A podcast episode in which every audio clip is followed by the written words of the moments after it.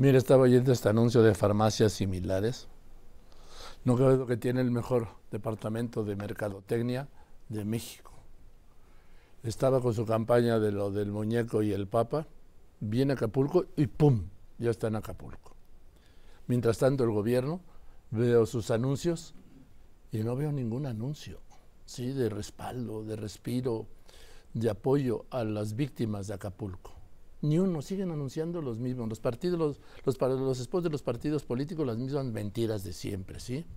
Y sus mismos jingles estúpidos. PT es 4T.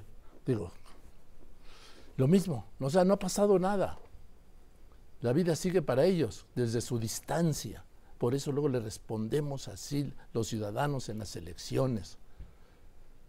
Nada, con una insensibilidad de todos los partidos, con una insensibilidad de los encargados de las promociones del gobierno. Estamos en el décimo día y todavía no hay spots de ánimo, de apoyo, de organización, spots del gobierno para los cientos de miles de damnificados de Acapulco, para la devastación que se va a hacer, llamando a, a cooperar, nada.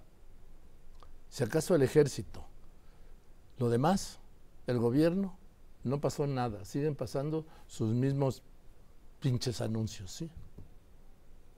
Igual que los partidos políticos. Ya, mire, es el ejemplo de esta similar, las farmacias similares. Y todavía dice, invitamos a otras empresas a hacer lo mismo.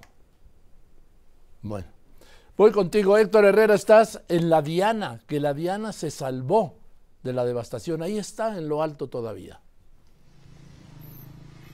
Sí, Joaquín, ¿cómo estás? Te saludo esta tarde aquí desde la Diana, la fuente de la Diana, en Acapulco, un referente para pues eh, los acapulqueños, para todos los que hemos en algún momento eh, venido a Acapulco.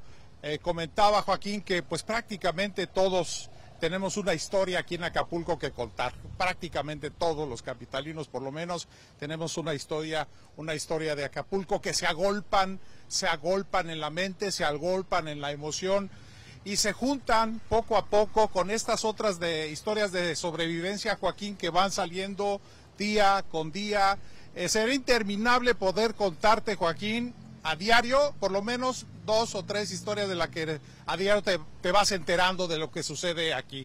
Ya escuchaste a Israel del otro lado, prácticamente de Acapulco, allá a pie de la cuesta, en Coyuca. Nosotros, nosotros estuvimos del otro lado, allá en el ahora Acapulco Diamante, pero también hay un Acapulco Diamante que sí tiene sus condominios, tiene edificios, pero que también tiene colonias populares del otro lado, efectivamente.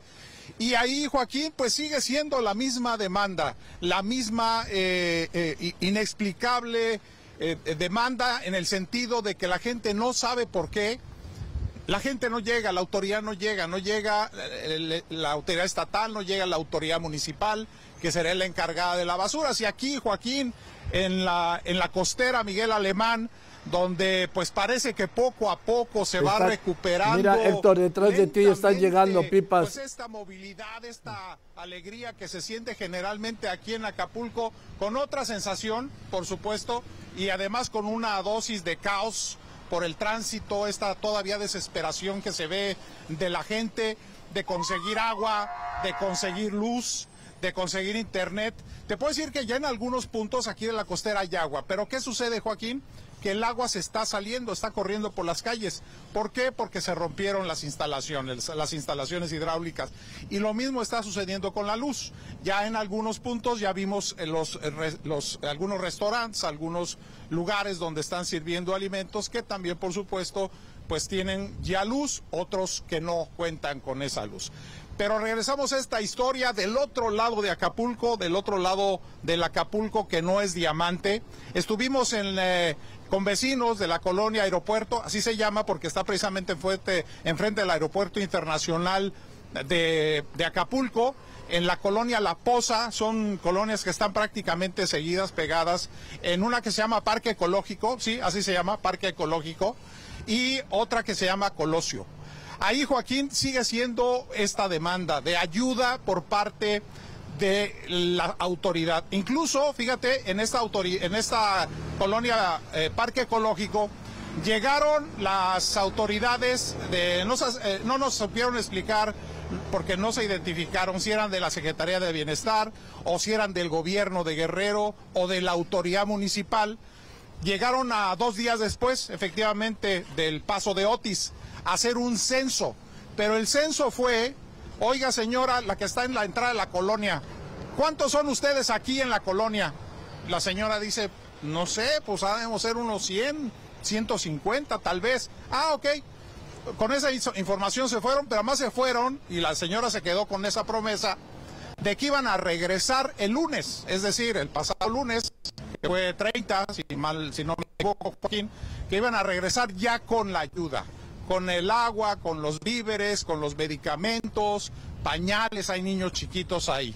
Vamos a escuchar eh, a, a la señora Blanca Joaquín, ella nos dice precisamente esta situación. Escuchemos. Aquí todos los vecinos somos los que estamos haciendo limpieza.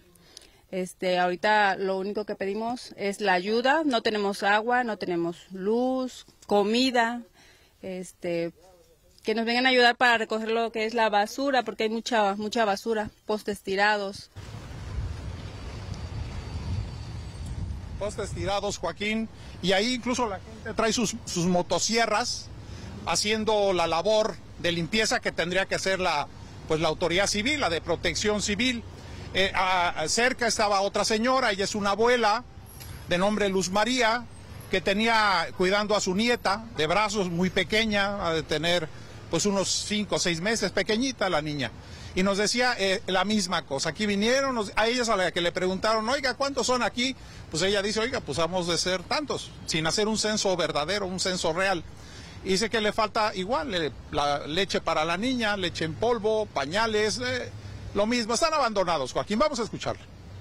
Agua y pañales, pañales, agua, leche. No tenemos leche para ella más que la de la mamá, pero por lo como se fue a trabajar, nos regalaron unas, unas latas de leche. Ya nos trajeron una lata, pero de las que anduvieron agarrando por ahí.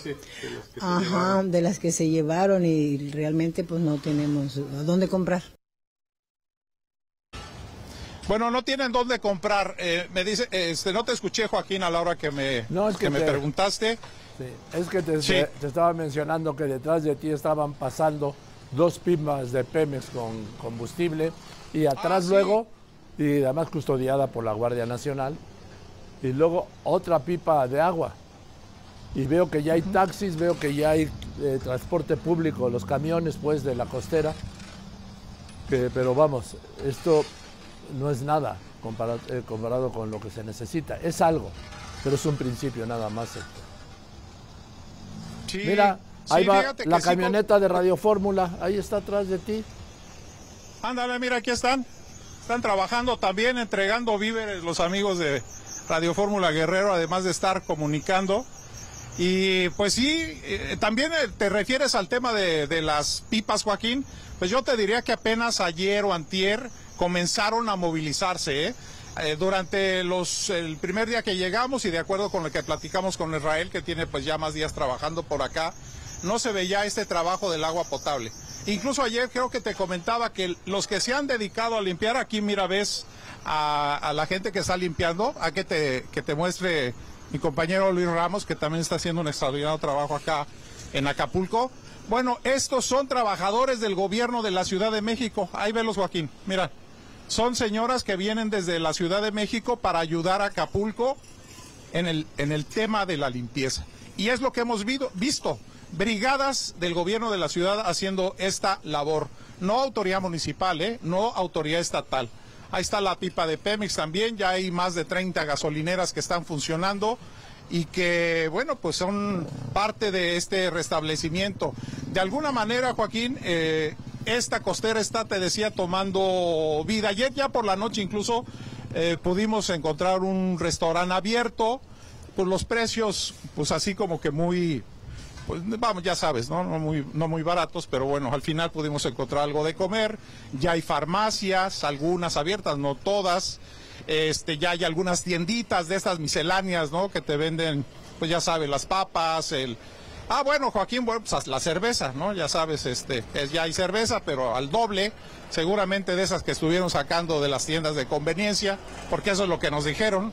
Esas cervezas pues ya están siendo recicladas así como ropa y cosas que se sacaron se sacaron de las tiendas, pero pues, eh, pero sigue tomando vida eh, Joaquín poco a poco. Acapulco, eh, aunque va a tomar, híjole, bastante tiempo. El, el, asunto de la, del agua, te digo, parece que está llegando, pero se está tirando porque están rotas las instalaciones.